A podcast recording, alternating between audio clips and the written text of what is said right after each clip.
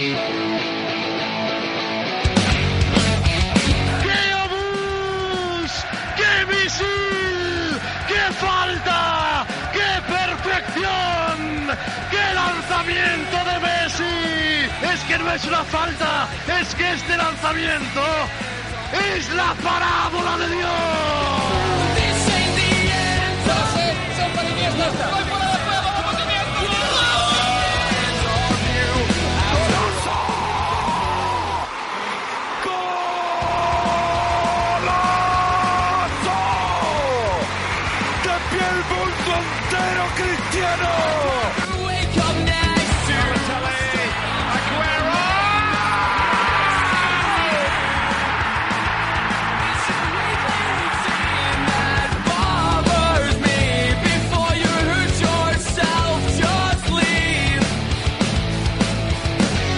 Hola, hola y bienvenidos a una nueva entrega, la última de esta temporada del podcast de fútbol de Sportball. No se asuste nadie, durante el verano iremos apareciendo aquí de manera esporádica porque todavía nos queda la Champions, algunos eh, contenidos especiales que estamos preparando, pero la temporada de este podcast como tal culmina en este día, volveremos luego en septiembre con la nueva temporada y con muchas novedades. Pero, por supuesto, en esta última entrega de la campaña, lógicamente todo, o prácticamente la gran parte del contenido del programa va a girar en torno a la Liga Santander que echaba el cierre el pasado fin de semana. Vamos a repasar todo lo que ha ocurrido, vamos a analizar a los equipos, a los protagonistas y a todo lo que ha sido esta extraña temporada 2019-2020 que ha culminado en mitad de julio. No voy a estar solo, a mí ya me conoces, soy David, me acompañarán un día más redactores de Sportball dedicados al mundo del balompié. Hola Santi, muy buenas. Hola, ¿qué tal? Antes de entrar luego en materia, sensaciones que te deja un poco la temporada, porque me acabo de dar cuenta ahora según hacía la presentación, es que estamos en mitad de julio. Es que estamos en mitad del verano hablando de que ha terminado la liga. Sí, a, a mí por desgracia, por todo lo que hemos vivido y la situación que se ha dado en, en, nuestro país y en el resto del mundo, esta finalización tardía de la temporada me deja mal sabor de boca, porque hay una, para mí ha habido un empacho de fútbol y de polémicas demasiado, demasiado grande, o al menos que yo no he sido capaz de digerir con, con buen hacer, ¿no? con, tranquilidad. Uh Alex, muy buenas tardes. Hola, ¿qué tal? Muy buenas, David. Encantado de volver a saludarte. No sé si eres de la misma sensación de, de Santi también, de que al final todo lo atropellado que ha acabado todo, eh, la cantidad de polémicas que ha habido en las últimas semanas, el atracón que nos hemos pegado de, de fútbol, porque no sé si ahora también le preguntaré a Santi, pero ya llega un momento en el que hasta he tenido pocas ganas de, de ver partidos, demasiado saturado. No sé si tú también lo has vivido igual, Alex. Sí, no, la verdad es que, bueno, hemos tenido 32 días seguidos con fútbol en España, ¿no? Entonces sí que ha sido demasiado, a veces por algún día a lo mejor, uf, uf, hoy igual no me apetece, igual me voy a poner otra cosa. Y sí, bueno, una temporada completamente atípica por el parón del coronavirus, que yo la verdad, o sea, sé que estamos a 21 de julio porque veo el calendario, pero realmente yo tengo la sensación de estar pues como a final de algo, como en junio, cuando, cuando se acaban las temporadas. No tengo la sensación de estar metido en el verano, pero está claro que estamos a 21 de julio, claro. Totalmente, y nos queda todavía esa Champions extraña que se va a jugar en agosto y cuando nos quedamos dar cuenta, prácticamente se va a reiniciar la temporada siguiente. A Santi no sé si al final le ha librado del divorcio esta, esta campaña eh, para la siguiente ya con normalidad, ¿no? Porque si no, dos, dos seguidas no aguanta la parienta. Dos seguidas así de este modo, no. no eh, dos, dos rush finales así no, no lo aguantaría ella, no lo aguantaría yo. ¿eh? así que eh, más nos vale que la próxima temporada sea algo más normal.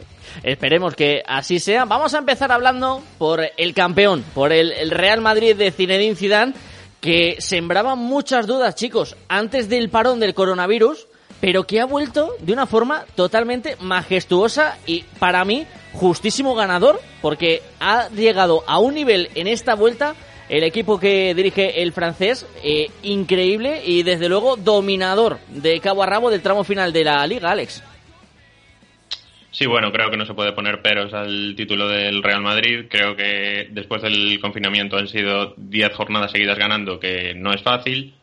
Eh, también por el descalabro del Barça que se ha ido dejando muchos puntos, pues el título le ha quedado franco. Hay que recordar que antes del confinamiento se fue con, empate contra Levante y, con derrota contra el Betis, que fue lo que permitió que fuera líder del Barça, pues que después yo creo que fue un equipo igual no tan brillante en fase ofensiva, pero sí mucho más serio atrás, que concedía muy poco, que apenas encajaba, que ha ido ganando muchos partidos 1-0, que sufría, pero que al final siempre sacaba los partidos adelante y eso para una liga cuenta mucho.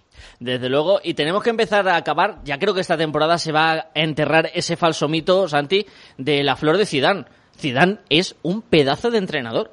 Nos puede gustar más o menos cómo juega el Real Madrid, como bien apuntaba Alex, pero que es un muy buen entrenador y que ha creado un equipo muy sólido, no se lo puede negar nadie. Yo lo he dicho en alguna ocasión aquí en el podcast, recuerdo cuando hablábamos sobre la Supercopa o la Copa del Rey y hablábamos sobre esto de Zidane. Eh, yo creo que la mayor virtud de Zidane, o al menos lo que más necesitaba este equipo cuando él volvió, luego al banquillo merengue, es que, eh, que trabaja muy bien con el grupo, ¿no? Sabe, sabe trabajar con, con los jugadores, sabe motivarlos, sabe ponerlos en una dirección. Y esto es muy importante. Pero esto quizás está tapando o ha tapado en exceso la buena, eh, el buen trabajo físico o el buen trabajo de planificación táctica que sí que, que sí que ha, tenido el Real Madrid, indudablemente, un equipo de este, de este calado y de este nivel no, no, no saca los partidos porque sí, hay un trabajo detrás y existe y en el Madrid realmente si ves los partidos es evidente por otro lado, con lo cual, y estoy de acuerdo, Zidane es muy, muy, muy buen entrenador, sin, sin esa reputación que tienen otros como Klopp, Guardiola o Mourinho, pero sin duda a la altura de ellos. Desde luego, esta liga encumbra al entrenador francés y a otro delantero también de origen francés que, ¿quién le iba a decir, Santi, hace tres, cuatro temporadas que va a recibir los halagos que ha recibido Karim Benzema por parte de la propia afición del Madrid? Recordemos que cuando estaba Mourinho, aquel famoso de el gato, el gato Benzema, tampoco era muy querido por la afición y al final ha acabado ganándose no solo el cariño, sino demostrando en el campo que es un jugadorazo. Eh, mira, yo soy de la opinión de Benzema en el Barcelona llevaría años eh, a un nivel espectacular. No a un nivel, sino a, unos, unas estadísticas espectaculares. Eh, creo que Benzema en el Madrid ha sido maltratado, por, como tú indicas, gran parte de la afición, incluso por Mourinho, con aquellas declaraciones, pero para mí su valor ha sido incalculable e indudable. Lo ha dicho el propio Cristiano y estoy 100% de acuerdo. Sin Benzema al lado, Cristiano no hubiera sido tan determinante como lo fue sus años en el Real Madrid. Lo único que sucede es que todo se mira en las estadísticas, si mete gol o no mete gol. Y Benzema es de esos delanteros que nos alegra la vista a los que miramos el fútbol desde otra perspectiva, porque Benzema ofrece muchísimo a todos sus compañeros, muchísimo. Desde luego ofrece muchísimo, Alex, y quizás también está en el momento más maduro de su carrera, dejando atrás todos los problemas que tuvo con aquel episodio de la selección francesa. Quizás es la versión de Benzema más centrada en el terreno de juego que, hemos visto en los últimos años. Sí, a mí la verdad es que me sorprende muchísimo su evolución porque cuando estaba Cristiano siempre se decía es el socio perfecto para Cristiano, es el que le facilita los goles, los espacios, pero es que casi casi el mejor Benzema que hemos visto ha sido después de que se haya ido Cristiano. O sea, el Benzema de estas dos temporadas yo creo que es mejor de, que muchas de las temporadas con Cristiano. Entonces, me sorprende un poco y sí es verdad que ha alcanzado una madurez y que se ha ido Cristiano y ha dicho yo me quedo aquí, el equipo a mis espaldas y tengo que mejorar mi rendimiento, marcar goles, porque el equipo me necesita muchísimo que no anda sobrado de gol. Y creo que lo ha hecho en las mil maravillas y esta temporada es una muestra más que además le ha servido para quedarse cerca del Pichichi y para ayudar a ganar la liga con el Madrid. Desde luego, justo ganador el Real Madrid donde van a estar las aguas bastante tranquilas de cara a preparar esa, esa Champions, porque ahora es verdad, está este parón, ahora tienen que hacer una especie de mini pretemporada los equipos para ponerse a punto para esas eliminatorias de Champions que llegarán en el mes de, agosto.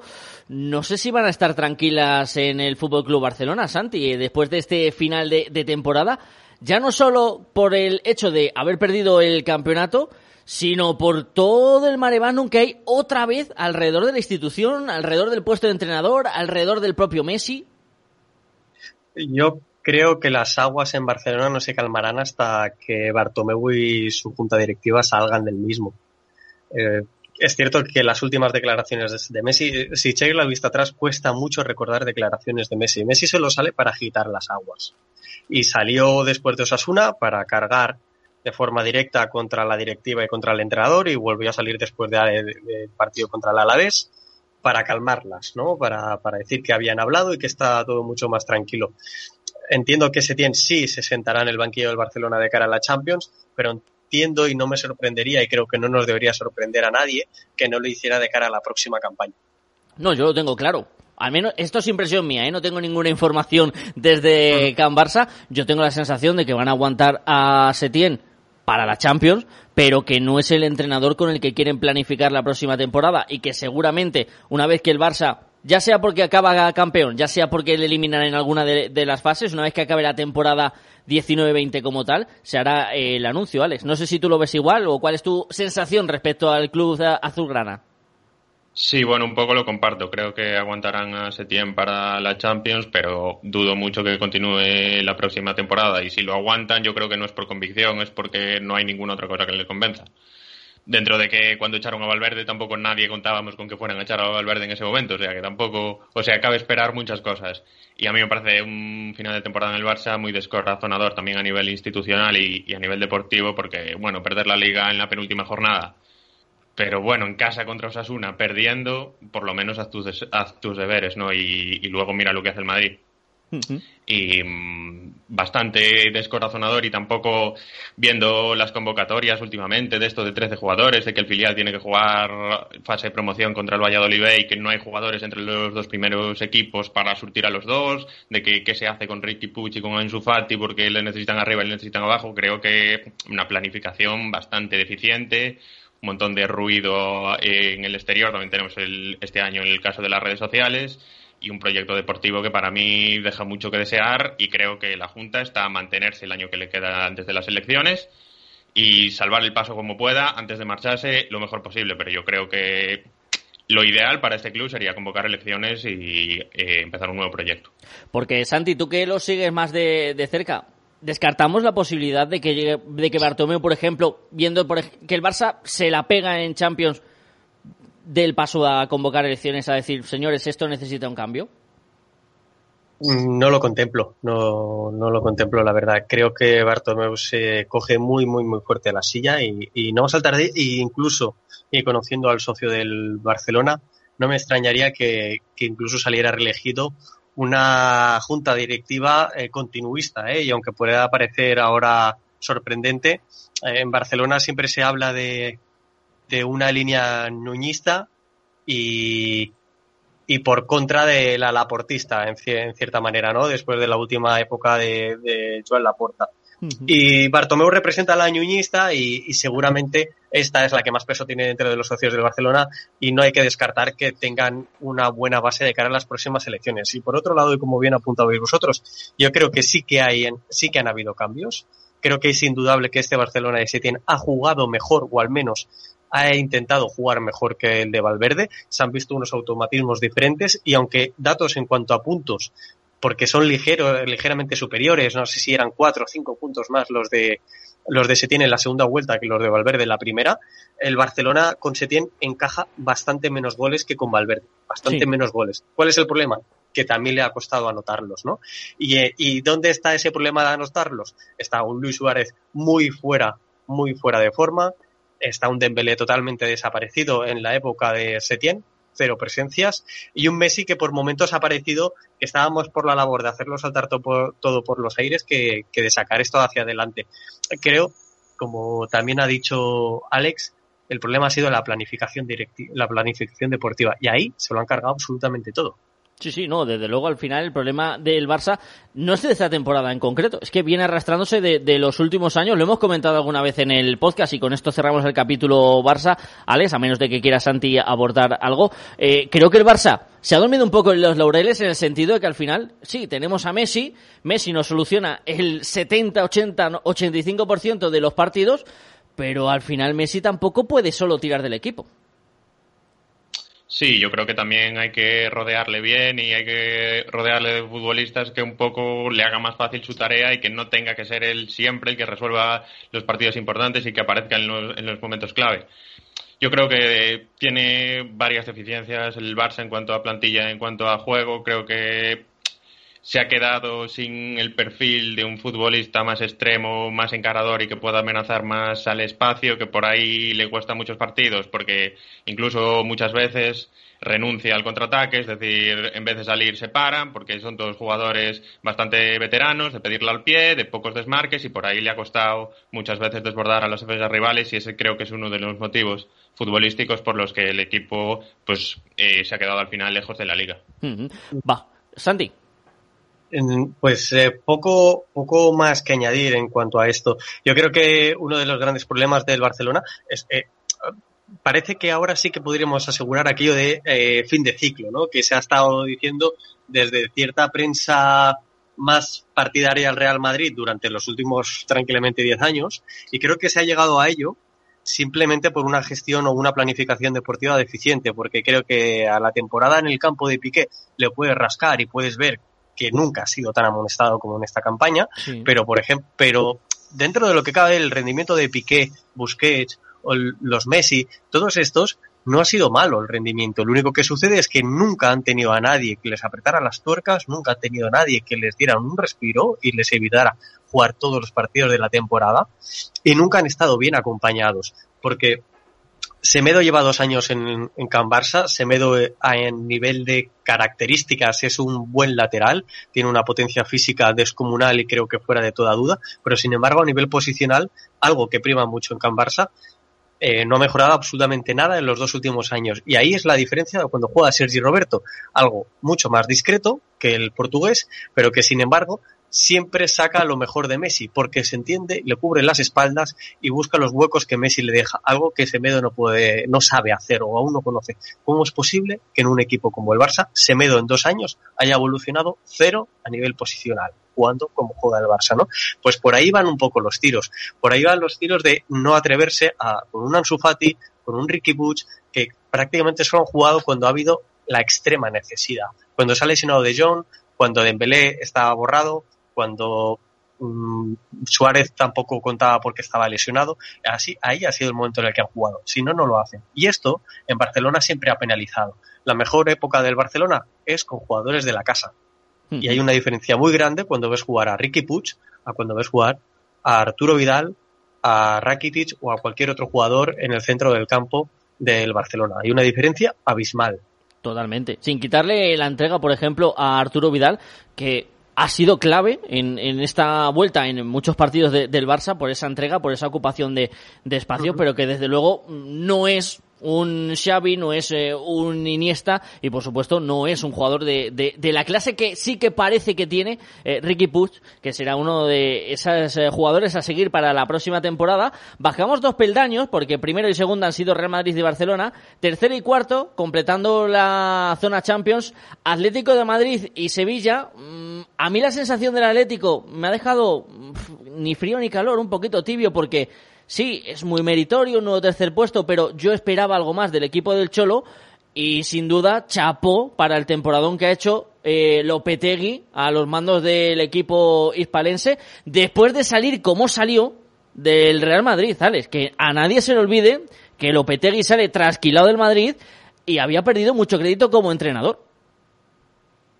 Sí, a mí la verdad es que me ha gustado bastante lo que le he visto al Sevilla, me parece un equipo serio, sólido, eh, con pocas dobleces, que se ve que está bien trabajado por el entrenador, que no concedía mucho, que arriba ha tenido jugadores determinantes, me ha gustado bastante Ocampos, luego Vanega en el medio campo, la verdad es que es un equipo que me ha gustado, que ha, cerrado incluso con alguna jornada de antelación su clasificación para Champions, que no es fácil, que también está la vuelta de Monchi el pasado eh, verano, que ha traído futbolistas que han funcionado bien, Fernando creo que en el centro del campo, a pesar de que veterano, tiene un oficio tremendo, Atrás también Diego Carlos y muy buena temporada el Sevilla. Vuelve a Champions después de una temporada sin estar. Y el Atlético, pues bueno, creo que ha terminado bien después del confinamiento, pero que ha tenido sus altos y sus bajos durante la temporada, que igual con la inversión que se había hecho en verano, aunque es verdad que salieron muchos jugadores importantes, pues se podía esperar que estuviera un poco más adelante y le queda la, la baza de la, de, la, de la Champions contra el Leipzig y los cuartos y que tiene opciones de progresar, vamos a ver si cumple los pronósticos.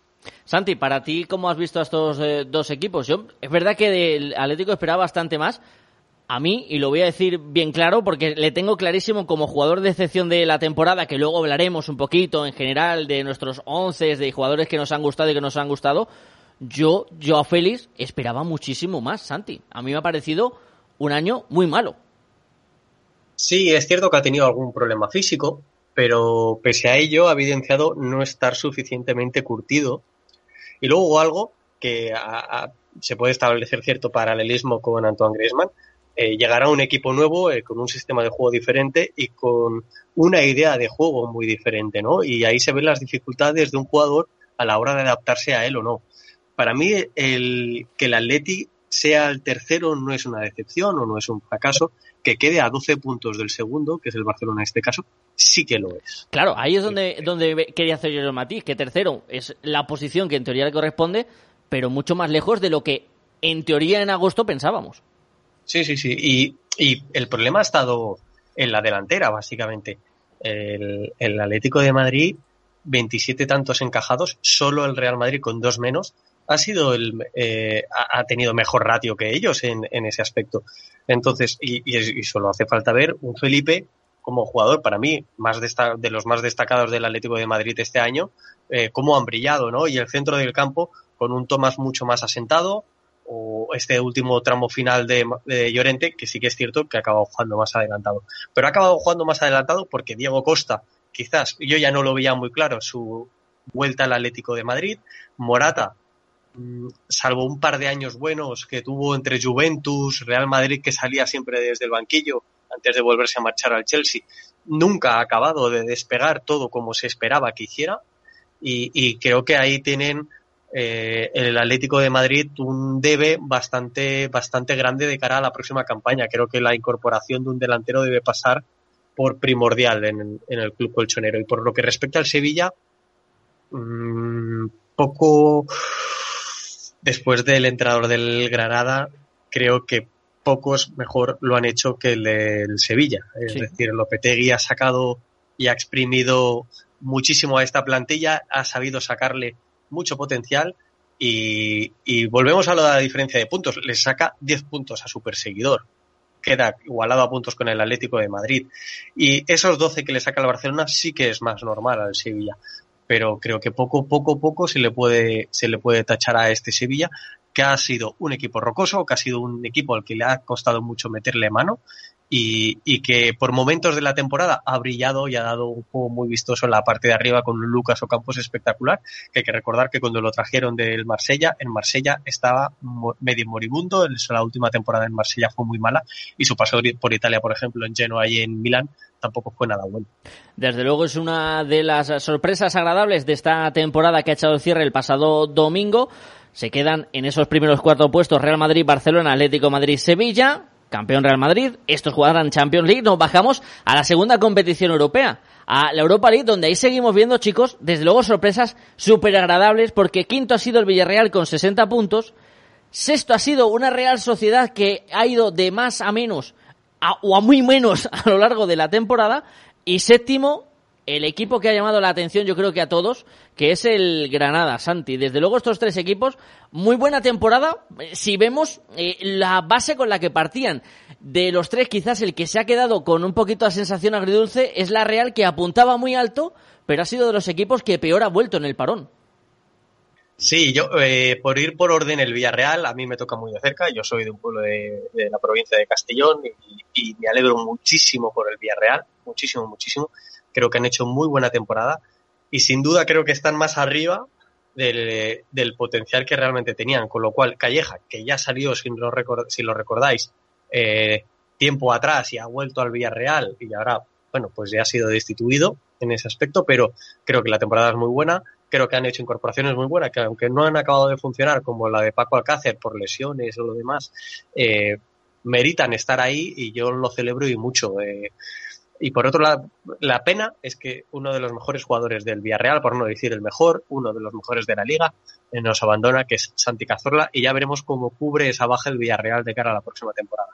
En cuanto a la Real Sociedad, creo que han sido el equipo que mejor fútbol han practicado, que más ganas nos ha dado a todos de ver un partido de ellos esta temporada.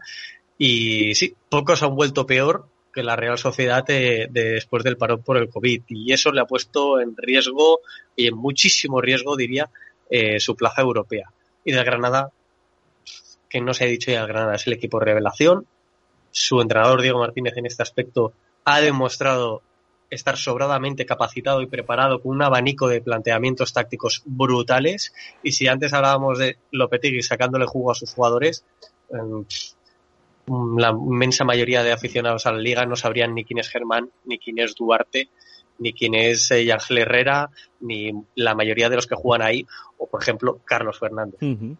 Y desde luego, siendo, si no me equivoco, tercero o cuarto presupuesto más bajo de, la liga, ¿eh? Lo hago así de, memoria, pero me suena que ese está entre los tres, cuatro presupuestos más bajos de, de la Liga del Granada y ha acabado séptimo.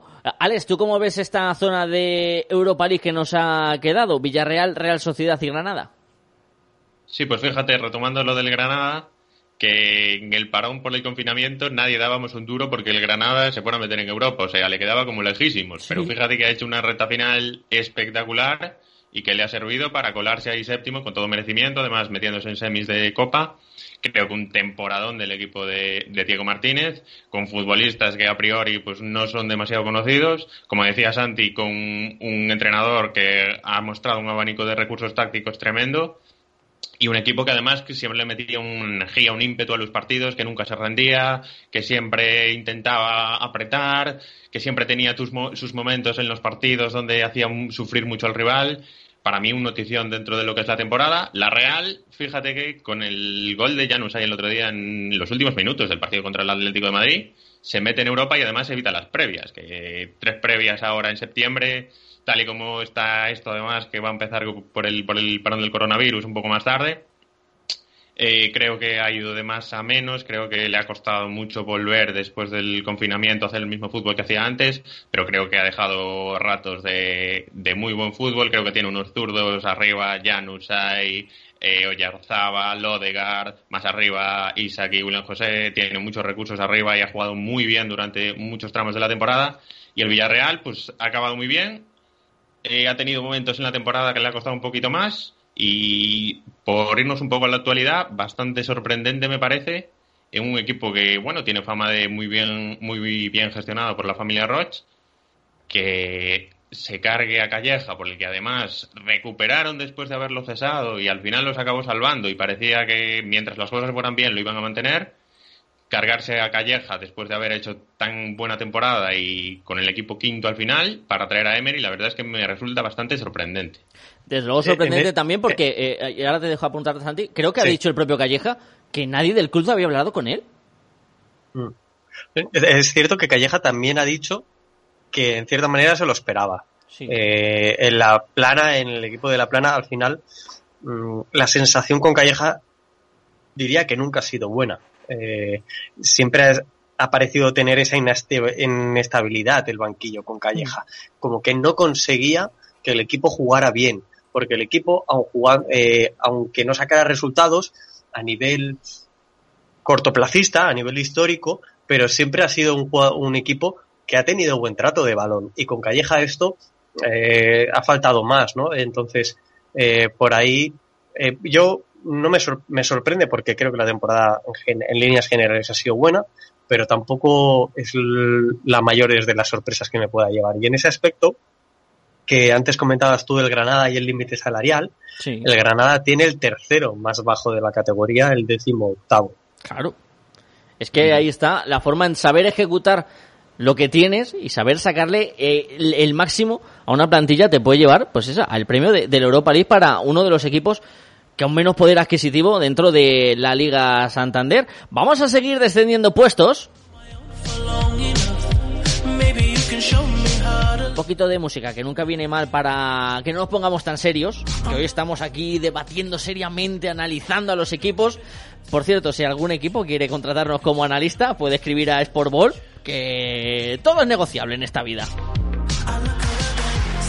Porque venimos de lo que nos decía Santi Yales sobre esa decisión sorprendente o no, de prescindir de Calleja como entrenador de el Villarreal, ahora sí que vamos a ir a la casa de los líos, porque voy a mencionar cuatro equipos que han acabado del octavo al undécimo. Getafe, al que yo creo que la temporada se le ha hecho muy larga a los de Bordalás y sobre todo al tener doble competición, yo creo que lo ha notado y quizás por eso se ha quedado a las puertas de volver a repetir hazaña europea, campaña muy meritoria del equipo madrileño. Lo del Valencia necesitaría casi un capítulo aparte porque es inexplicable todo lo que ha pasado en este año en el Valencia y es la casa de los líos de la liga. Osasuna ha quedado décimo y el Athletic de Bilbao ha quedado un décimo en otra temporada en la que parece que los bilbaínos solo con el hecho de estar en la final de Copa ya han salvado el año y creo que tenían equipo para un poquito más. Santi, ¿por dónde empezamos? Pues mira, vamos a empezar eh, haciendo una recomendación y es que se busque por internet, busquéis vosotros eh, los que nos escuchen, eh, porque hace una semanita o unos cuantos días, en un partido de Premier, creo que recordar que era en casa del Southampton, el DJ se puso las botas y aquí eh, hago un ofrecimiento que eres tú a cualquier equipo de la primera segunda división española por si te quieren contratar de DJ, porque vamos, me has hecho hasta bailar y todo con este momento musical. Ah, estoy abierto ofertas, ¿eh? ¿eh? Luego hay que pagar la cláusula de rescisión, las cosas como son, no hagamos un eh, eh Joan Gaspar al Lendoiro, pero, pero ya, abierto ofertas estamos. Ahora ya entrando en materia. Sí, pues mira, para mí el Getafe em, eh, creo que, y lo comentamos a la vuelta de, bueno, con el retorno de la temporada y de la competición, cuando dependes tanto, tanto, tanto de la, de la preparación física, te puede pasar cosas como esta, que, que por desgracia con lo del tema del COVID, en la vuelta de la competición, el Getafe se le ha atragantado sobremanera, pero sobremanera. Otra cosa es el último partido de liga en el que se falla un penalti, en el que hay varios goles anulados correctamente, pero anulados al fin y al cabo, y, y, y demás. Pero el Getafe acabó o llegó al parón cargándose al Getafe, al Ajax de una forma contundente, siendo uno de los equipos más peligrosos de la competición, nadie lo sacaba de Europa y, sin embargo mira cómo ha acabado la temporada. Eso sí, yo no lo yo no lo calificaría de fracaso en la vida, en la vida, que el Getafe haya acabado fuera de Europa y haya, haya acabado el octavo. Al que sí que para mí es un fracaso y es uno de los dos equipos de excepción en mayúsculas de la temporada es el Valencia. El Valencia y lejos de ya podemos opinar sobre el juego del equipo, pero creo que hay que ir un poquito más arriba antes de llegar al césped. Y es mm, cuando tú tienes una base sólida a nivel deportivo, desde los despachos con Mateo Alemán, desde el banquillo con Marcelino, con Marcelino, que te ha hecho ganar una copa, una copa del Rey después de muchos años sin levantar ni siquiera un trofeo, eh, vas y te lo cargas. ¿Por qué? porque te da la gana, por el motivo que sea, pero te lo cargas. Entonces, te estás enfrentando a equipos como Getafe, como Real Sociedad, eh, que lo que han hecho ha sido conseguir cierta estabilidad deportiva e institucional.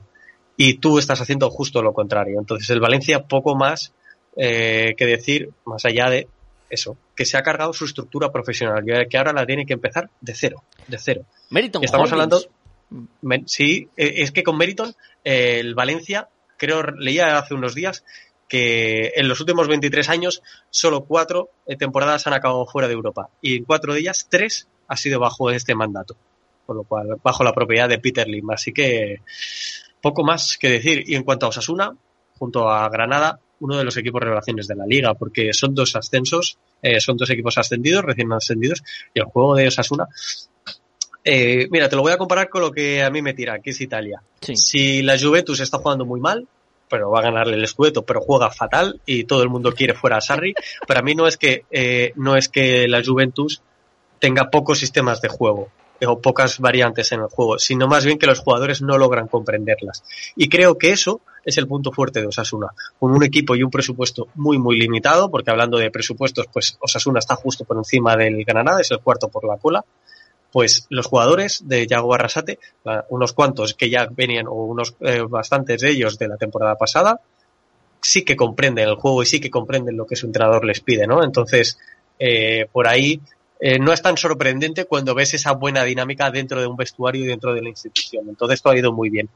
Y finalizando con el Athletic, pues también me da la sensación que se ha hecho muy larga la temporada, que han tenido demasiados altibajos, que mm. sin Aduriz les ha faltado una referencia arriba.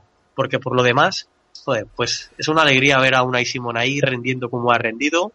Eh, una defensa muy asentada también, pero con varias carencias a la hora de generar ese, esa jugada de peligro o esa ocasión de gol y sobre todo de dinamitarlas, ¿no? Estamos hablando que su mejor jugador en, la ofensiva es Raúl García y está más pendiente de la retirada casi casi que, que de ser una joven promesa, con lo cual yo creo que ahí también tienen un problema. Veremos a ver cómo lo soluciona el Athletic de Bilbao. Eh, Alex, te voy a pedir que hables de estos eh, cuatro equipos. Fíjate, Santi, ahora que mencionas al Athletic y así lo introduzco también, eh, uno de mis jugadores fetiche en la liga, Ibai, es del Alavés, que volvía hace una temporada y media a Bilbao, ha dicho que se va. Y ha dejado caer en su Twitter, que es muy sincero siempre diciendo las cosas en, su Twitter, que él ha puesto todo de su parte, pero que no ha tenido las oportunidades que esperaba o que no ha jugado los minutos que él creía que podía jugar y es un jugador que yo creo podía haber aportado mucho al equipo. Alcorta y, y Garitano están siendo bastante criticados y, Ibai es una de esas mm, situaciones que desde fuera no consigues entender porque Ibai en el Alavés se salió absolutamente. Tanto es así que el Athletic decide recoger, de repescarlo de nuevo, ir a por él.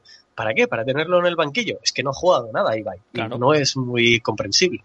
Exactamente. Yo no digo que le hagas jugador eh, capital como era en el, en el Alavés, en el que todo pasaba por Ibai y era la pieza angular del, del ataque e incluso se le permitían privilegios de tener unas capacidades defensivas mucho más laxas pero de ahí a no aprovechar el, talento de este jugador llama la atención y, él le ha abierto la puerta a buscar un nuevo destino. Eh, Alex, hablamos de estos eh, cuatro equipos, Getafe, Valencia, Osasuna, Athletic de Bilbao. Sí, bueno, empiezo por lo que estabais hablando del, del Athletic. Ibai, la verdad es que ha, ha contado sorprendentemente poco en un ataque donde ya jugadores bastante veteranos y que eh, ha sido el principal problema que ha tenido el equipo, porque me parece que defensivamente sus números son muy buenos, pero en ataque le ha costado, como decía Santi, el mejor ha sido Raúl García, que Williams ha, dado un paso adelante, pero tampoco demasiado, el equipo necesita como el comer a Muniain, que es el, un poco el faro que pone luz a los ataques en, tres cuartos, y la verdad es que Ibai creo que podía haber jugado más, pero Garitano pues ha estimado que no ha contado demasiado con él. Eh, el Atleti, por tanto, defensivamente creo que bien y creo que le ha lastrado la expulsión de Unai Simón, el portero, contra el Leganés, porque sí que en la penúltima jornada aún conservaba opciones de meterse en Europa y al final, con esa expulsión que ha acabado el partido en derrota, pues le ha costado ya la última jornada ya no tener opciones de, de, Europa. Y los demás equipos, pues bueno, eh, el Getafe creo que en absoluto se puede catalogar de fracaso, creo que le ha costado después del confinamiento pero aún así me parece que jugar contra el Getafe para el rival es un dolor de muelas, porque tener a la presión arriba, hombre a hombre, que no te dejan girar, que te hacen falta a la mínima. Falta, o sea, no digo que sean violentos, pero sí, es verdad que para cortar la salida de juego del rival, pues interrumpen. Y me parece que a muchos equipos les ha costado jugar contra el Getafe. Lo que pasa que al final, pues es verdad que se pasaron la mayoría de jornadas en puestos europeos, pero después del confinamiento pues han llegado peor, físicamente les ha costado más meterse y se han quedado fuera en la última jornada. Lo demás, pues el Valencia, un poco lo comentado, es que desde el momento que se quita la autonomía de que se puedan tomar decisiones deportivas con una estructura firme desde Valencia, creo que no hay nada que hacer. O sea, Creo que la estructura estaba montada con Mateo y Marcelino para que deportivamente el equipo rindiera bien con dos clasificaciones de Champions y con el título de Copa del Rey, pero eso al final pues parecía que se llevaba mérito Mateo y Marcelino y no los demás.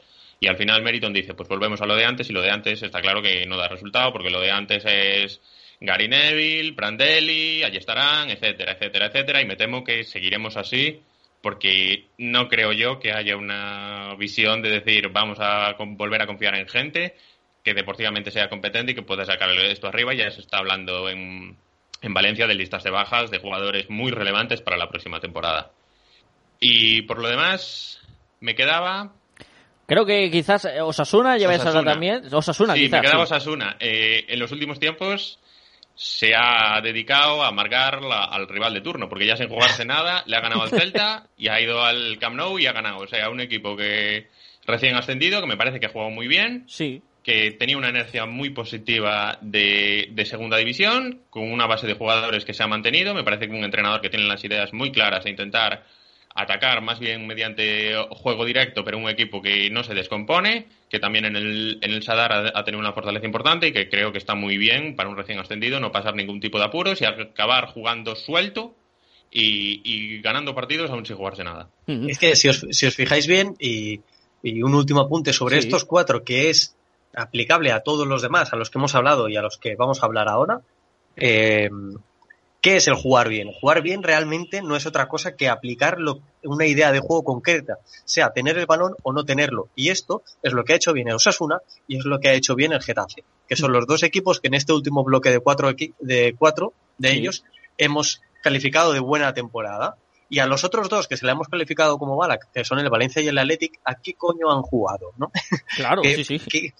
y esto es aplicable para absolutamente todos a los que hemos hablado y los que van a venir ahora. Claro, teniendo claro los, los conceptos, se avanza mucho más. Fíjate que yo creo que Osasuna, si no hubiera tenido la lesión del Chimi Ávila, ya no solo por los goles que aportaba el jugador, sino por la energía, por la cresta de la ola en la que estaba montado el equipo, también quizás sin, sin el parón de, del COVID, también hubiera podido ser, diferente, pero yo creo que Osasuna podría haber llegado a estar dos, tres, cuatro plazas más arriba y luchando incluso con el Granada para haber sido equipo de, Europa League. Impresión mía, ¿eh? Vista cómo iba eh, empujando un equipo que a la chita callando poco a poco iba entrando en esa, en esa dinámica.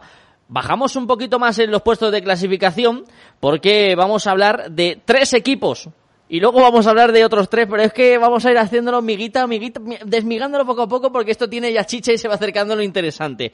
Tres equipos que yo creo que han hecho una temporada muy buena, sobresaliente teniendo lo que tienen y que se mantiene un año más en la categoría que son Levante decimosegundo, Real Valladolid decimotercero y Eibar decimocuarto. Creo que son equipos que, como bien apuntaba Santi, tienen muy claro qué pueden hacer, qué no pueden hacer, dónde están sus limitaciones y que han hecho su temporada y como premio obtienen quedarse un año más en primera. Quizás por sensaciones el Eibar ha sido el que la ha terminado peor, pero diría por sensaciones, porque como bien dices tú, tienen bien claro los tres cuáles son sus opciones y cuál, y cuál es su lugar. Y el lugar en la tabla de ellos, de estos tres equipos, es en el que están. Y por lo tanto hay que aplaudirles y hay que estar contentos y eres aficionado de ellos. A partir de aquí, todo lo que sea estar por encima del décimo, para ambos, para los tres, es, es de aplaudir y es de elogiar a muerte, ¿no? Eh, el Levante tiene, o, no, los tres tienen ciertos miembros, eh, tienen ciertos jugadores que son importantes, quizás el Ibar un poquito menos, o sobre todo si lo comparas con temporadas anteriores, pero el Levante para mí tiene el mejor portero de la competición. Y ya no estoy hablando que es el mejor del mundo, que también es cierto que los considero que están los tres en la liga. Pero, pero el, de este año, de esta temporada, Aitor Fernández me parece un espectáculo de portero. La lástima para el Athletic es que creo que lástima y suerte para ellos que ya tienen a Unai y no les va a hacer falta otro, pero la Real que sí que tiene ciertos problemas, igual no le vendría mal un portero como el, como el que tiene el Levante. Y a partir de aquí, ellos saben a lo que juegan. Y, sobre todo seriedad. Paco López sigue ahí, Mendilibar sigue ahí y Sergio sigue ahí, ¿no? Y oye, pues trabajar en eso y a pico y pala, a pico y pala. Me parecen tres equipos muy, muy trabajadores.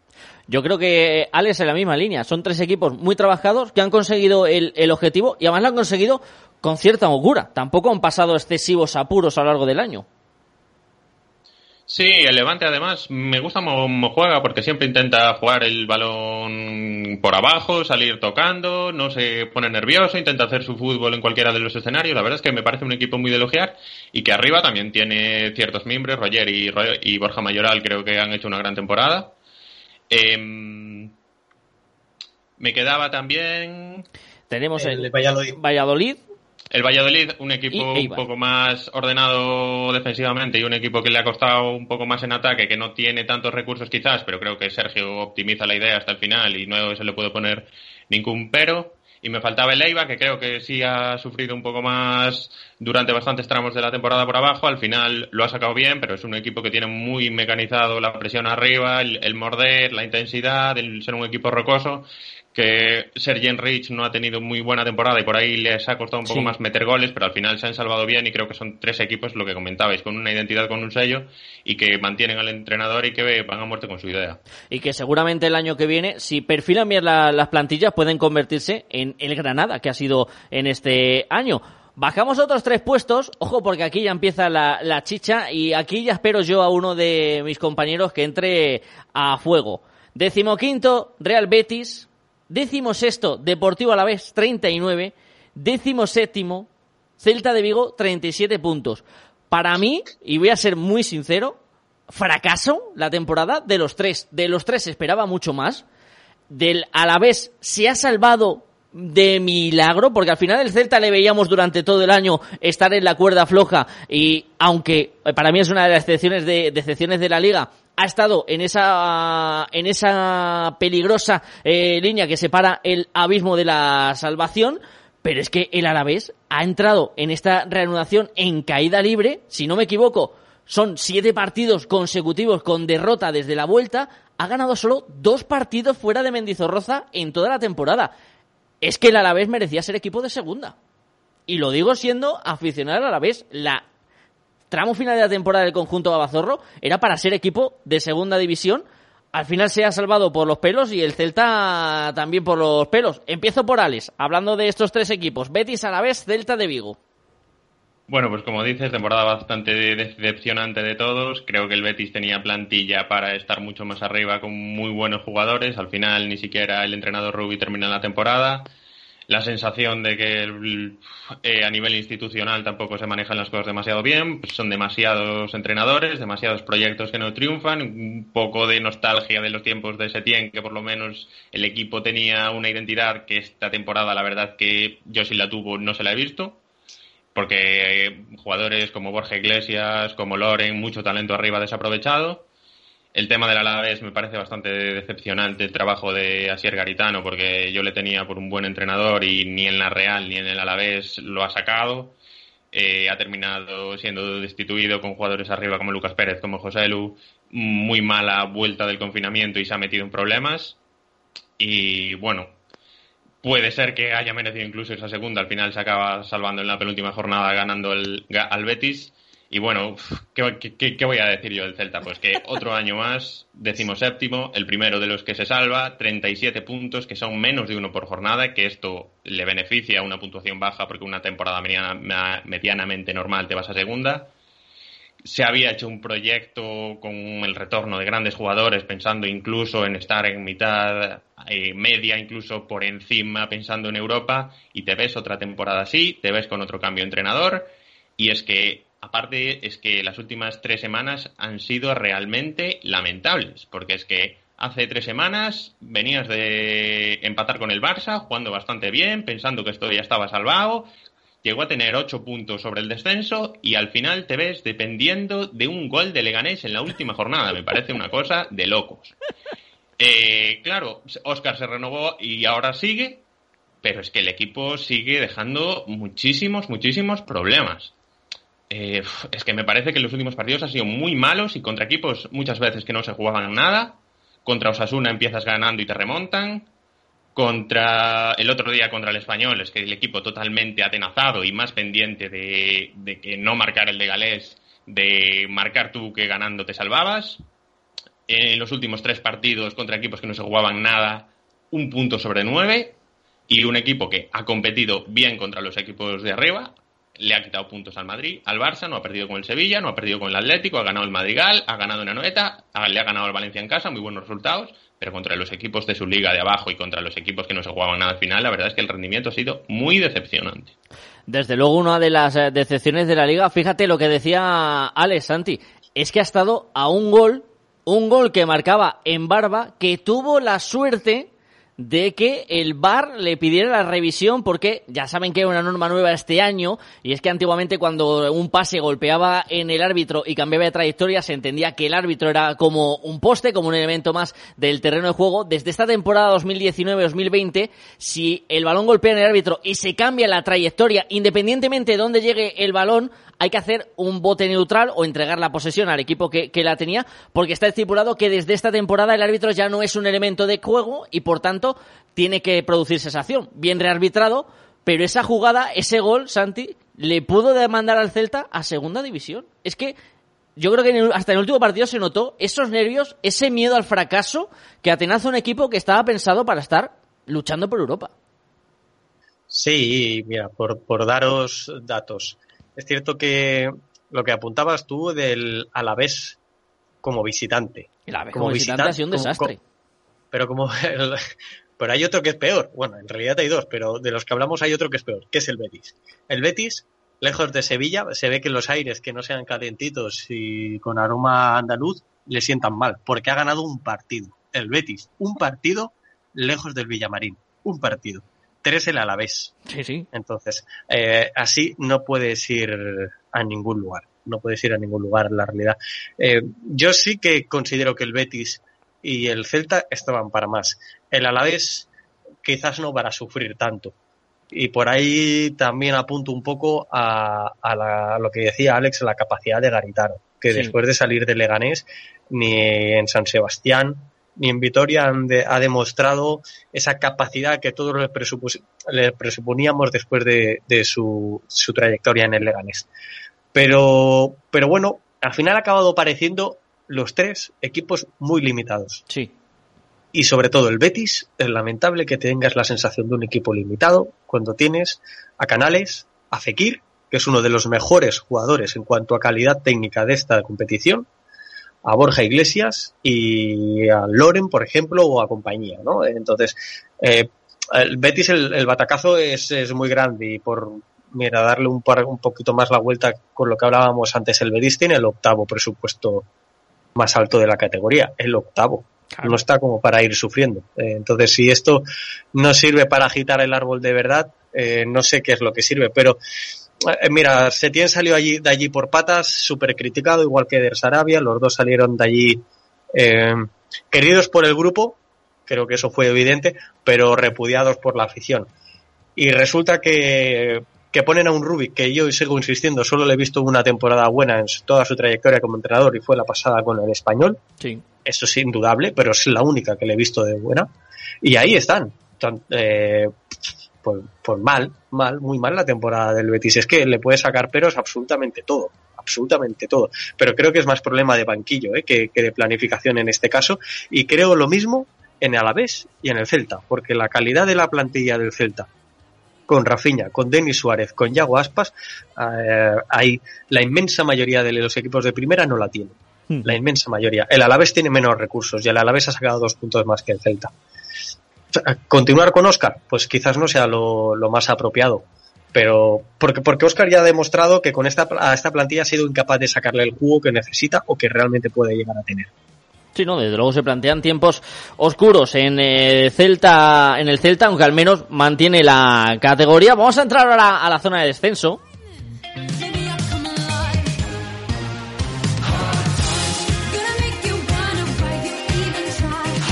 Dice la canción Tiempos duros y desde luego para estos tres equipos de la Liga Santander se emprende un camino que nadie quiere iniciar, que es el de la vuelta a la categoría de plata del fútbol español, décimo octavo, el Leganés, que de la mano del Vasco Aguirre, y lo siento por la expresión, pero qué pedazo de huevos tiene el entrenador mexicano que ha estado a punto de salvar un equipo que en este mismo programa, yo creo que lo hemos dicho alguna vez, le dábamos por desahuciado y ha estado a un gol de mantenerlo en la categoría. Impresionante lo del entrenador mexicano.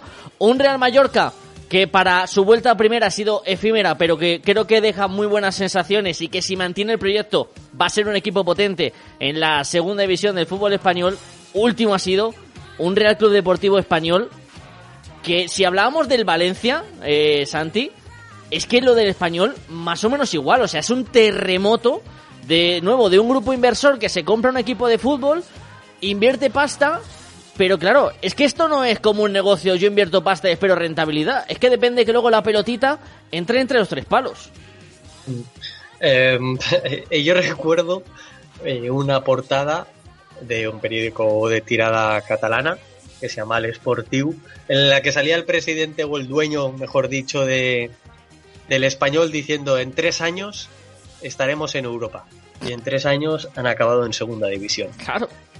Mm, eh, pues mira, y es el equipo que más dinero se ha gastado en el mercado de invierno, que se gastó 40 millones, que no son pocos, ¿eh? 40 millones. Claro. Es decir, el español ahora la obligación absoluta no la tiene en subir el año que viene, la tiene en ser campeón de segunda división, que es una, es una competición muy, muy complicada, pero la obligación de este español, con el poder económico que tiene detrás, es la de ser campeón de segunda división, pero con holgura y como no ha pasado en los últimos años, ¿eh? porque bueno, tienes detrás a un tío que va soltando. Y, si va y, si ha soltado 40 millones en, invierno, oye, es que hay muchos equipos de, de, segunda división o hay varios equipos de segunda división que su, su presupuesto salarial son 5 millones. Entonces, no jodamos, con el español la temporada es realmente desastrosa y lamentable. Y varios de sus pilares se han caído. Eh, eh, quizás por Diego López, si no fuera por Diego López, eh, hubieran descendido antes. Pero es que hay otros que ni han aparecido ni se les espera y van a perder piezas pues importantes como Marroca. Porque no se entendería que Marroca jugara en segunda división, la verdad. Al Mallorca yo no le pediría nada se ha quedado a cinco puntos de la permanencia y creo que la Machada ya lo hicieron. Subieron de segunda B a segunda y de segunda a primera.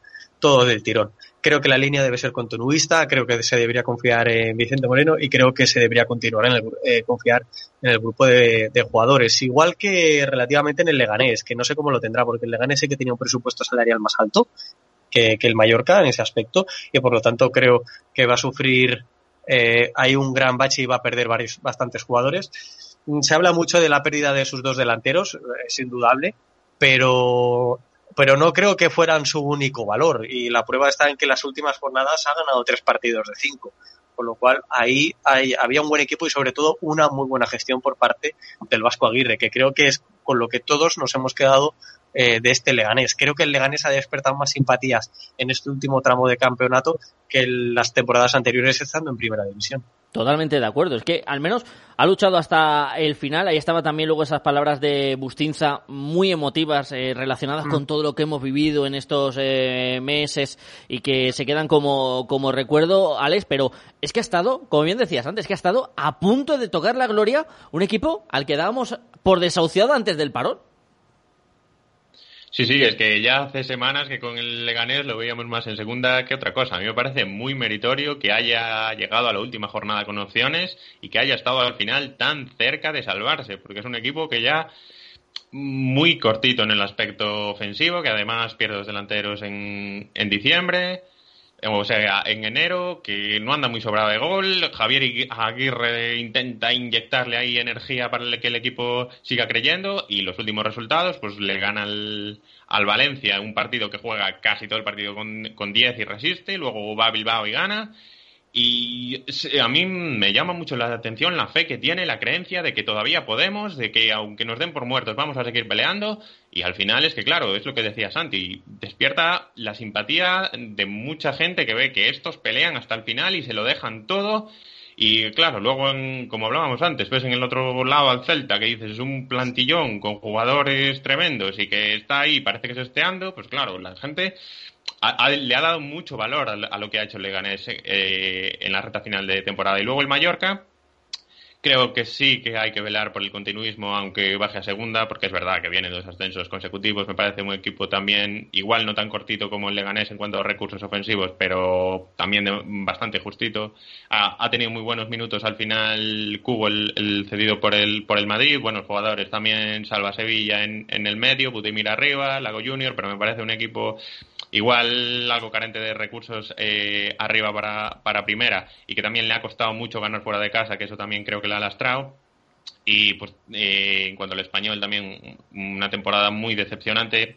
Yo creo que en este tipo de casos también es un poco cómo se invierte, no solo lo que se invierte, ¿no? Creo que hay que tener un, proyecto a medio largo plazo, parece que estos clubs van un poco a bandazos de que hoy quiero invertir, mañana no, ficho a este porque me gusta, pero parece que no hay un plan claro detrás y yo creo que al final acaba pesando y creo que también fue una equivocación grande porque vuelven del confinamiento bastante bien, pero un par de resultados malos, se cargan a Belardo y ahí ya con Rufet el equipo se ha hundido y a diferencia de Leganés, que hace no tanto estaba en una situación similar, se hunde y en las últimas jornadas no saca apenas resultados. Desde luego se plantean tiempos oscuros para el equipo de Barcelona, para un eh, español que si no recuerdo muchos años en primera. No sé si la primera o, las, una de las pocas veces que va a bajar de categoría. Estaba intentando acordarme de, más de del dato, más de 20 años que no volvió a pisar la categoría de plata del fútbol español, pero al final cada uno recoge lo que siembra, amigos. Y la temporada del español mal, la segunda vez que desciende a, segunda división. La anterior subió, bajó y volvió a subir. Y junto al, al Valencia era el equipo, por detrás de los tres que no han llegado a tocar la categoría de plata, el equipo que más eh, temporadas en primera división llevaba. Y así se queda esta Liga Santander en esta extraña temporada 2019-2020 que ha culminado a mediados eh, de julio pero no acaba aquí este programa de hoy, ya saben, es el último programa de la temporada. Esto no significa que nos vamos y no volvemos, no. Acaba lo que es la estructura del podcast durante esta temporada de 19-20. Eh, durante verano haremos eh, contenidos especiales con entrevistas que estamos gestionando, también con la Champions, pero serán entregas que llegarán de forma esporádica y con contenido único y relativo a esa entrega. Luego en septiembre retomaremos la segunda temporada de este podcast de fútbol de Sport Ball.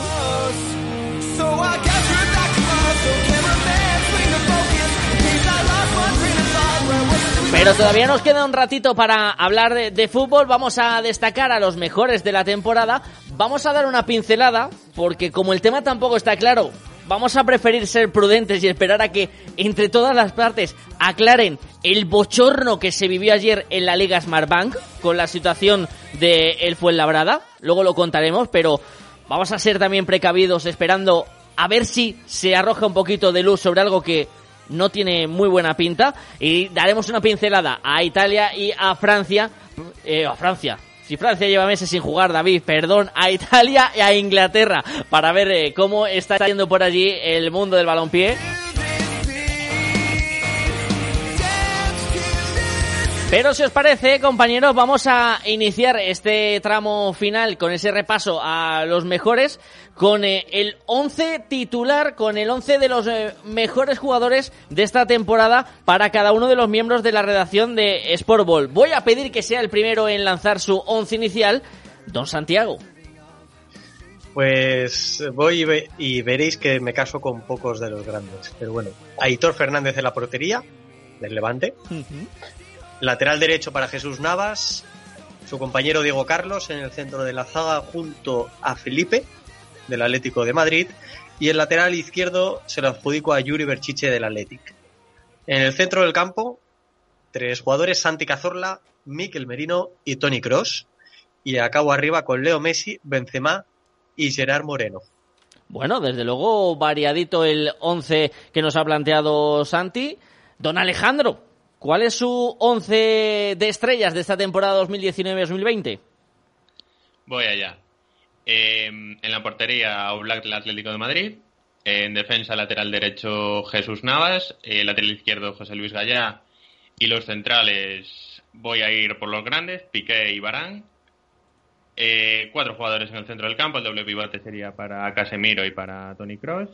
En la derecha, Odegar de la Real Sociedad. En la izquierda, Santi Cazorla y arriba, eh, Leo Messi y Karim Benzema no está mal tampoco esa selección de jugadores. Yo voy a repetir dibujo, voy a hacer un 4-3-3 como hacía Santi. En la portería me voy a decantar por Courtois, que yo creo que ya por fin con esta temporada también quita esa tela de humo que hubo alrededor de sus eh, primeros eh, meses en, en, Madrid y vuelve a confirmar que es uno de los mejores porteros del mundo. En la línea de cuatro me voy a quedar con Jesús Navas porque creo que ha hecho una temporada increíble, otro incombustible del fútbol español. Pareja de centrales Felipe del Atlético de Madrid y Sergio Ramos, que ha hecho un final de temporada espléndido, al igual que todo el Real Madrid, pero creo que eh, Ramos es la figura del nivel al que ha estado el Club Blanco en esta reincorporación tras la pandemia. En el lateral izquierdo coincido con Santi y Yuri del Atleti de Bilbao ocuparía ese puesto. Por delante en esa línea de tres, Cucurella del Getafe, Odegaard de la Real Sociedad y Ocampos del Sevilla. Y en la frente de ataque, acompañando a Benzema y a Messi, un joven jugador que yo creo que ha hecho una temporada muy buena, que es Carlos Fernández, delantero de El Granada y también un premio para el conjunto nazarí. Pues estos son los 11 titulares. A mí me gusta lo que habéis planteado, ¿eh? porque además nos hemos salido un poco de lo típico, ¿no, Santi? Sí, creo que, pues oye, lo fácil habría sido decir la defensa, por poner un, un ejemplo de una línea, Carvajal, Piqué, Ramos y Alba. Pues sí. Creo que eso habría sido fácil, ¿no? Y hemos querido tocar todos, y sin haberlo hablado antes, todos un poquito ahí y un poquito allá, tocar varios equipos. Creo que, por ejemplo, en mi caso, Miquel Merino ha sido muy importante para esta Real Sociedad y es muy meritoria la temporada que ha hecho. ¿Podría haber puesto Casemiro? Pues sí, podría haber puesto Casemiro, ¿no? O podría haber puesto Campos arriba, se lo merecería, pero he preferido poner a Gerard Moreno porque creo que su temporada es de destacar. Al fin y al cabo, es el máximo goleador español de esta campaña desde luego, otro jugador a, destacar. Y ahora vamos a entrar en el capítulo de sorpresas, de las revelaciones de la campaña y de las decepciones. Empezando primero por el lado de los jugadores. Jugador revelación para Don Alejandro. Sí, eh, me ha quedado pena de no decirlo en, el, en el once titular. Eh, voy a decir Lucas Ocampos del, del Sevilla. Creo que ha hecho una gran temporada. Creo que venía del Marsella de no jugar demasiado bien y que ha, ha sido el mejor atacante del Sevilla, del cuarto de la liga y que con muchísimo desborde por la banda derecha, con muchísima potencia y al final participando en muchos goles del Sevilla.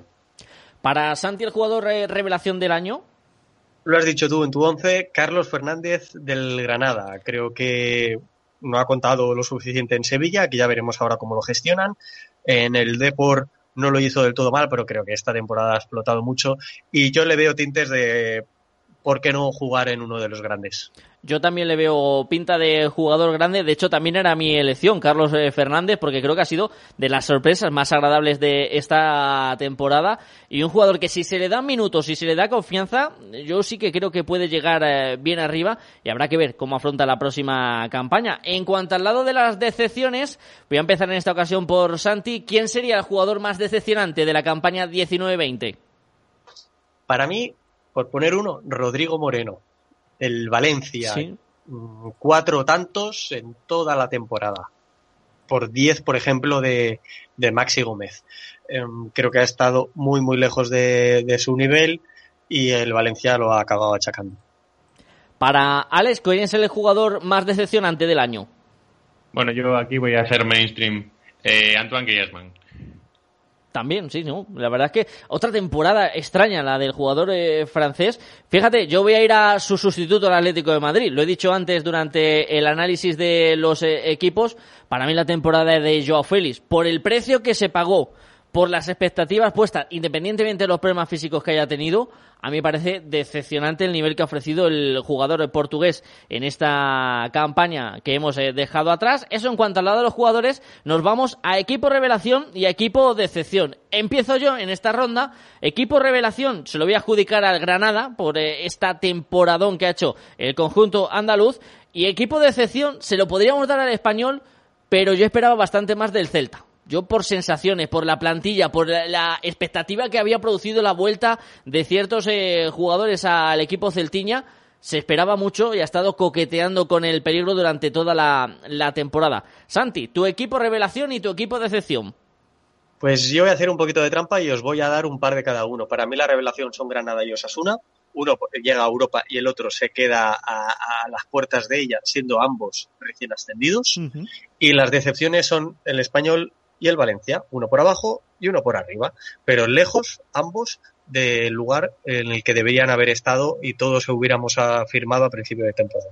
Es que había muchos candidatos este año al equipo de excepción y revelación y ha sido una temporada con eh, muchas sorpresas a lo largo del año, aunque ahora prácticamente solo nos acordamos de lo vivido en el último mes tan comprimido de, de partidos. Alex, tu equipo revelación, tu equipo de excepción.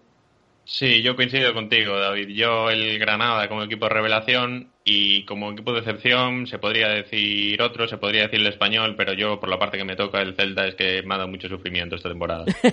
ha sido un año muy complicado para los eh, celtiñas. Si os parece, compañeros, así cerramos ya todo lo que ha sido la Liga Santander en este año.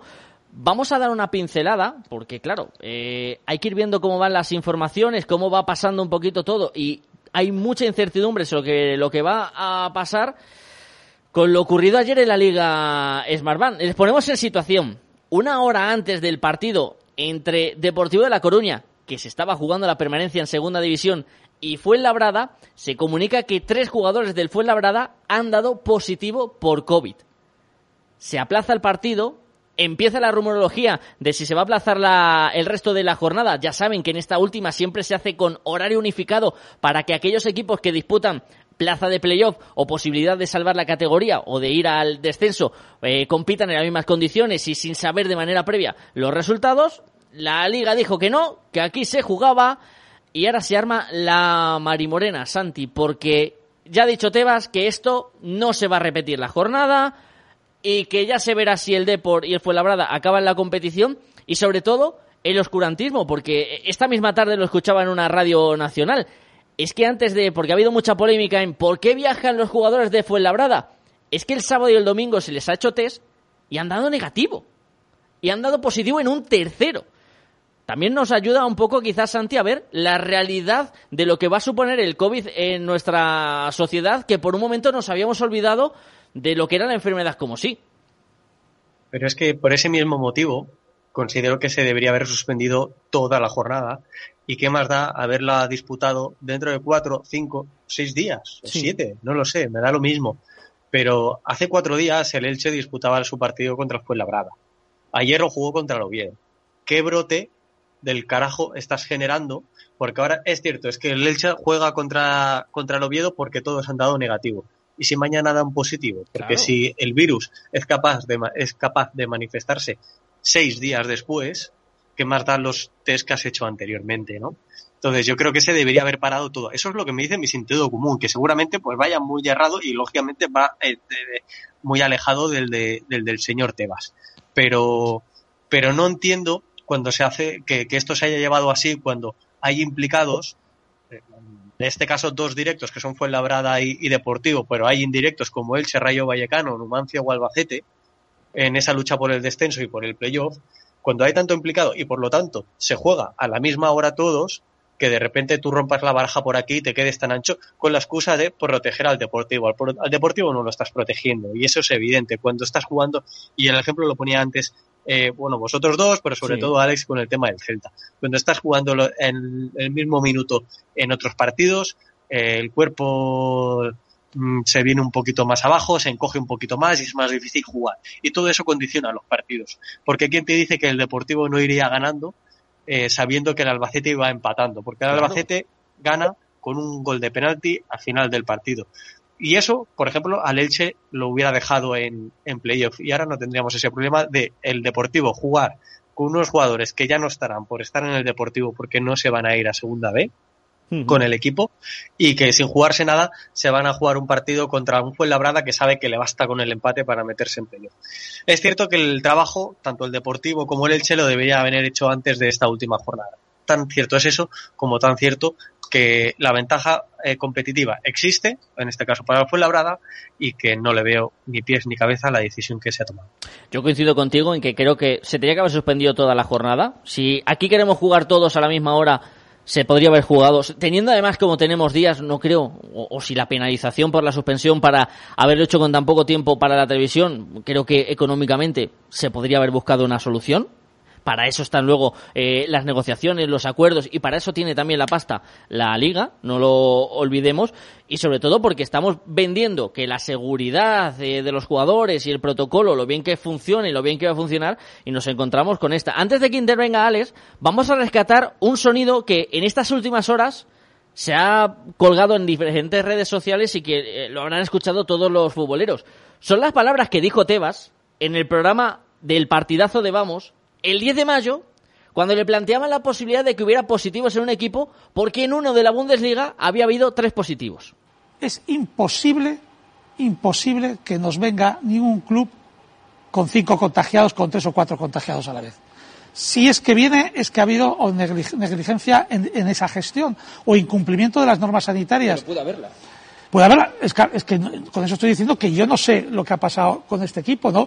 Pero este equipo, que es el tercer test que se le hace, no había ningún tipo de contagio en los, en los, en los anteriormente y ahora de pronto viene con tres y va el último en la clasificación, yo no digo nada, eso es un prueba que tiene el de la Bundesliga, pero es que no puede pasar, es que, es que con...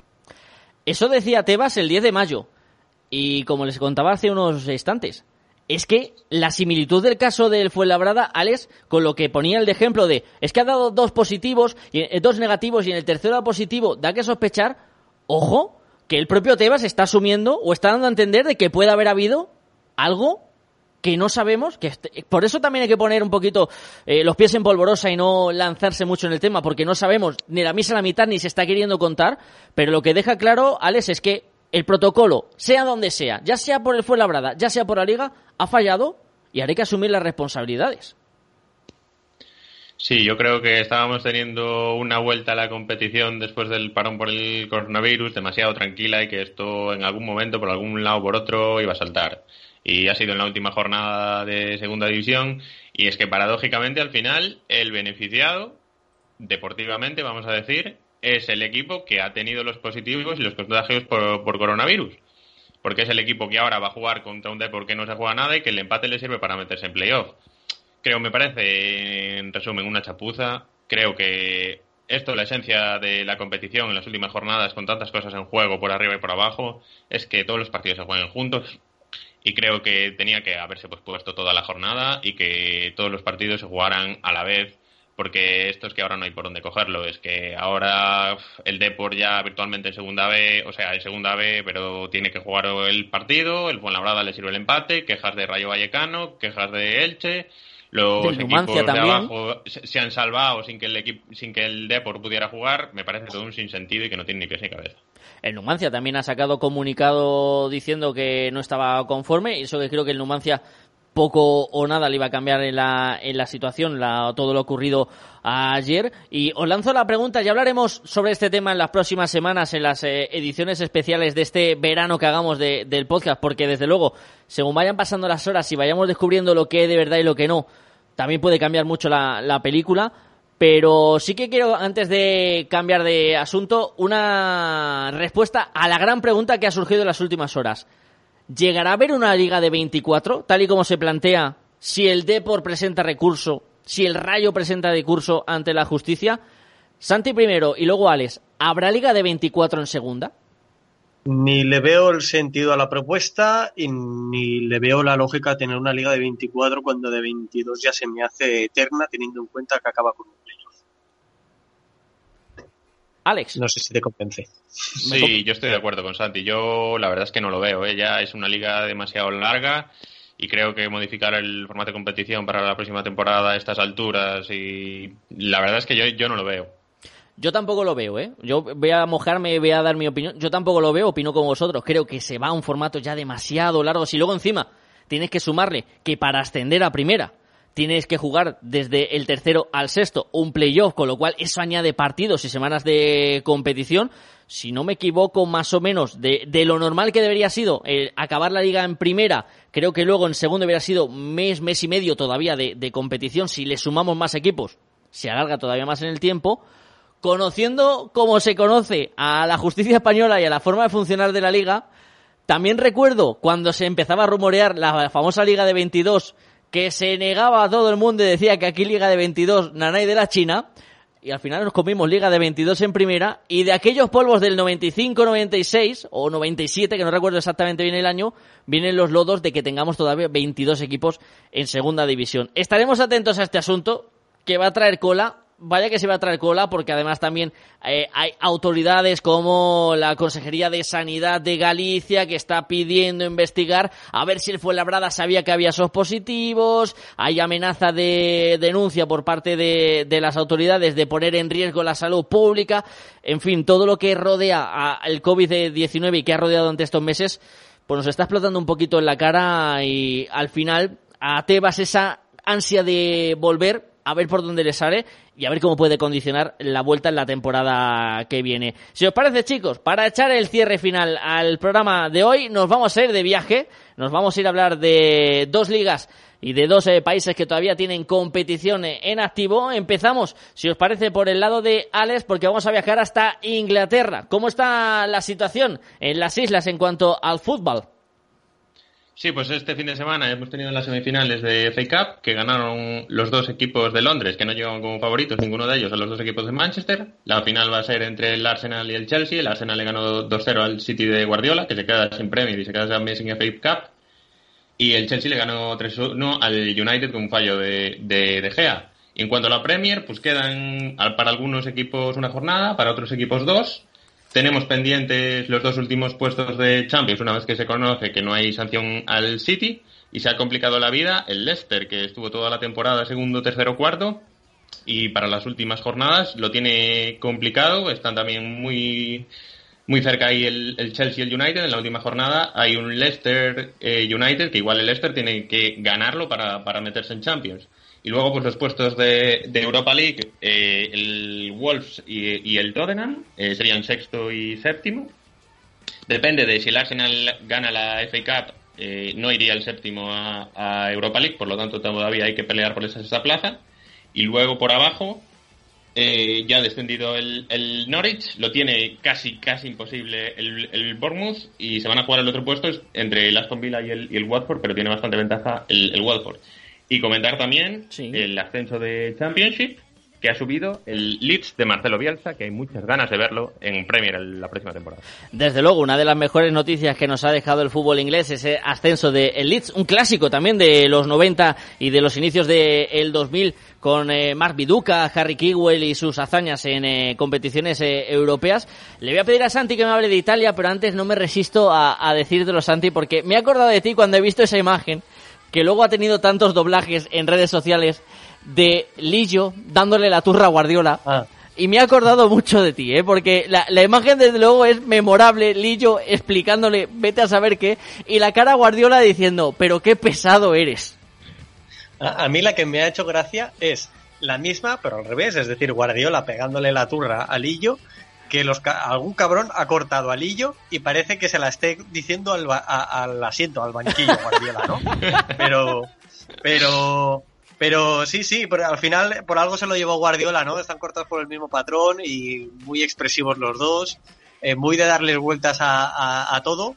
Y eh, bueno, yo estoy convencido que, que, harán un buen trabajo juntos en el City y que, oye, haber quedado después detrás de este Liverpool estratosférico, no es ningún fracaso, ni mucho menos. Y la derrota del otro día sí que es cierto, y, no es mm, menos importante, que el Arsenal en la misma semana ha ganado al Liverpool y ha ganado al City, y los ha ganado jugando a lo mismo, es decir, defensa de 5, ha, cubierto. David Luiz había pasado de ser uno de los em, bufones, y perdón por la expresión y por el calificativo, de esta vuelta del fútbol en Inglaterra, en, esta, en esta última semana dos partidos y de los destacados, porque por arriba se lo llevaba absolutamente todo. Es decir, Arteta ha blindado a David Luiz y, bueno, y saliendo a la contra, pero saliendo, queriendo tener el balón y elaborando la jugada, este Arsenal, pues bueno, parece que al menos de aquí a final de temporada Arteta ha encontrado, ha dado con la tecla. Desde luego también muy interesante lo que pueda aportar el año que viene Arteta, ahora que ha encontrado un poquito lo que quiere que se convierta ese Arsenal. En Italia, Santi, ¿cómo está el calcio? Pues eh, empezando por abajo, hago el camino inverso al que ha hecho Alex. Eh, tenemos a una espalda descendida, el equipo de Ferrara ya es matemáticamente equipo de Serie B. Recordemos que tenemos al Beneventos ya matemáticamente en Serie A para la próxima campaña. Y queda ahí Brescia con alguna posibilidad muy, muy, muy remota, pero sobre todo Leche. Leche es el que está por, por salir del descenso, está el octavo con 29 puntos, con 33 el Genoa, una plaza por encima. ¿Y cuándo se lo jugaban? Pues hace unos días, cuando se enfrentaron ambos equipos y el Genoa le ganó 2 a 1 al Leche. Algo que parece haber condenado el Leche, pero no hay que olvidar que en estas cuatro jornadas el Genoa tiene peor calendario que el Leche. Entonces veremos ahí cómo, cómo lo solucionan. Aparte del Genoa, ¿algún equipo más implicado? Matemáticamente sí, pero ya es difícil ver a un Audinese o un Torino eh, realmente metidos por ello. Yo creo que está entre Genoa y Leche y Leche tiene muchas papeletas. ¿Quién destacaría por abajo? La Sampdoria de Claudio Ranieri. Eh, ese hombre es inmortal y ese hombre se merece un monumento en muchísimos lugares como Roma, como Valencia, como Leicester. Y ahora se lo merece en Génova porque a esta Sam, cuando la cogió, iba a la última. Y ahora mismo lo tiene salvado matemáticamente, habiendo ganado cuatro de los últimos cinco partidos. Entonces, eh, meritazo el de, el de Ranieri al frente de, los Blue Cherchiati. Y bueno, pues un poquito por arriba se nos han deshinchado algunos equipos como Lelas Verona, que, que, es la revelación este año en el calcio.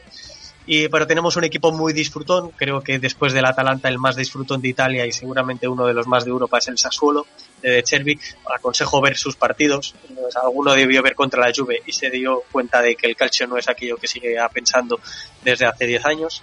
El calcio es una competición muy muy atractiva y cada vez más y por encima de ellos, porque creo que el Sassuolo no va a conseguir llegar, está a 8 puntos del Milan, pero no creo que vaya a llegar a ellos, quedan 12 por disputarse, Milan, Napoli y Roma. Napoli, como bien apuntó Alex hace unas semanas, ya está clasificado para Europa, para Europa League por, por la victoria en Copa Italia, no tiene opciones de clasificar para Champions, ninguno de los tres las tiene realmente, pero esa plaza de Europa, es, decir, los dos van a ir a Europa, tanto Milan como, como Roma, pero uno de ellos irá a previa de Europa League. Y eso es lo que se está jugando. Se llevan un par de puntos, nada más de distancia, Roma por encima, Roma 58, Napoli 56 y Milan 56, pero el Milan es de los equipos más, más solventes en esta vuelta al calcio, solo ha empatado un partido de todos los que ha disputado, el resto los ha ganado, algunos con solvencia, como el último, y la Roma parece que Fonseca por fin ha dado con, también con un poquito el sistema que le permite sostenerse detrás de la defensa, que hacía muchísimas aguas, se ha reforzado con una defensa de tres y dos carrileros, que realmente es más defensa de cinco que de tres, y por ahí, salvo la última jornada que se enfrenta a la Juve, creo que tiene tres partidos ahora por delante muy, muy asequibles y que puede asegurar su plaza directa a Europa League. Arriba, la Lazio se, se ha deshinchado y es de los peores equipos que no tiene nada que ver con lo hecho que teníamos antes del parón. Es decir, es un equipo realmente limitado a nivel de, calidad, pero con una moral por las nubes antes, este parón le ha afectado demasiado y de pasar a estar a un punto de la, de la Juve, ahora mismo está a 11. Es decir, se, se, ha deshinchado muchísimo.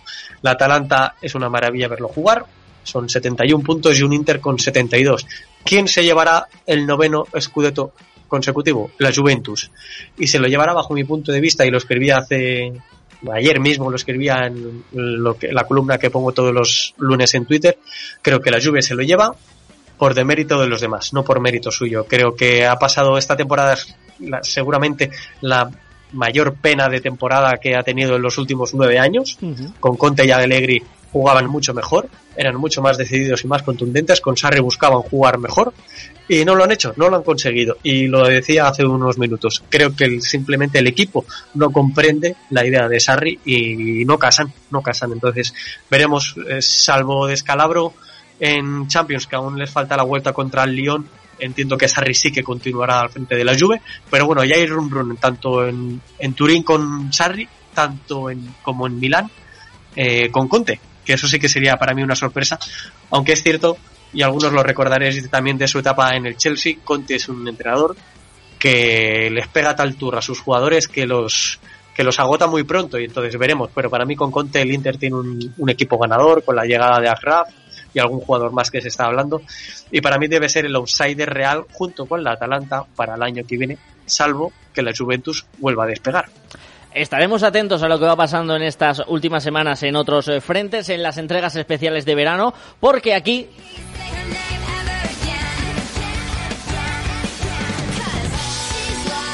acaba esta temporada del podcast de fútbol de Sportball. Durante el verano llegaremos en momentos puntuales porque hay contenidos especiales. Está la Champions, que también tendremos que hablar de esa Champions con este formato nuevo que nos toca en este 2020 para luego en septiembre con el inicio, esperemos que así sea y que no pase nada y que no tengamos que volver a confinarnos ni nada por el estilo, cruzamos los dedos.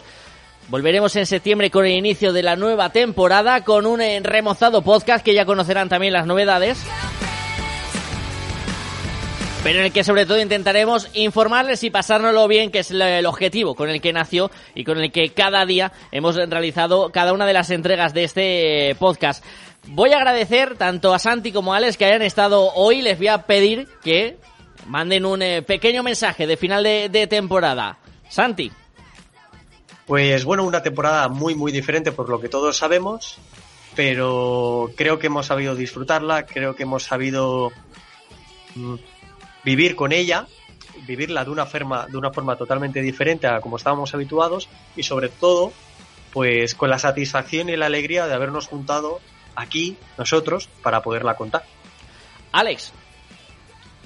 Sí, pues creo que ha sido un placer para mí durante estos meses poder participar en este podcast, intentar analizar un poco lo que es el mundo del fútbol y meterle el bisturí a lo mejor a cosas que en otros medios no se tocan tanto. Para mí ha sido un placer y espero que podamos seguir la próxima temporada y que eso, que ha sido un placer y ha sido maravilloso y ojalá tenga mucha vida este podcast de Sportball.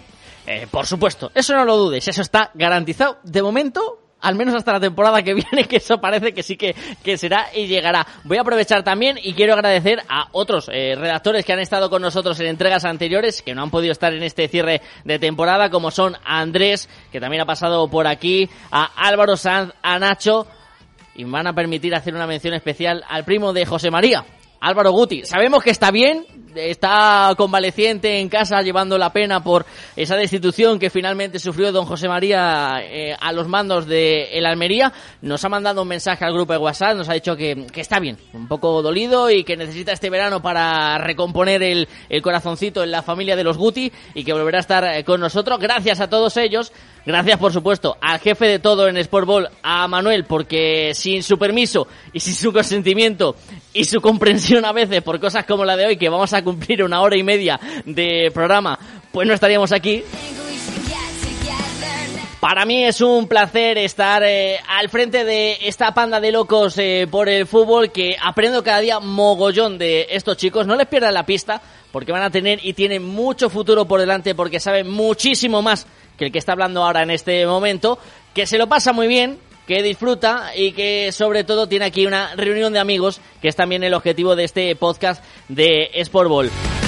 Volveremos a lo largo del verano con esas entregas especiales, luego ya la segunda temporada en septiembre.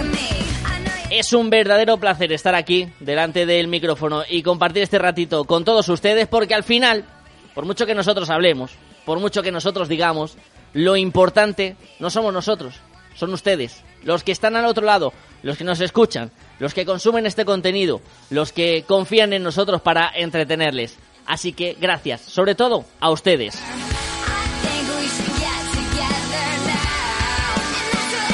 Y dicho lo cual, disfruten del verano, disfruten de la vida y por encima de todo, nunca lo olviden. Sean felices. Adiós.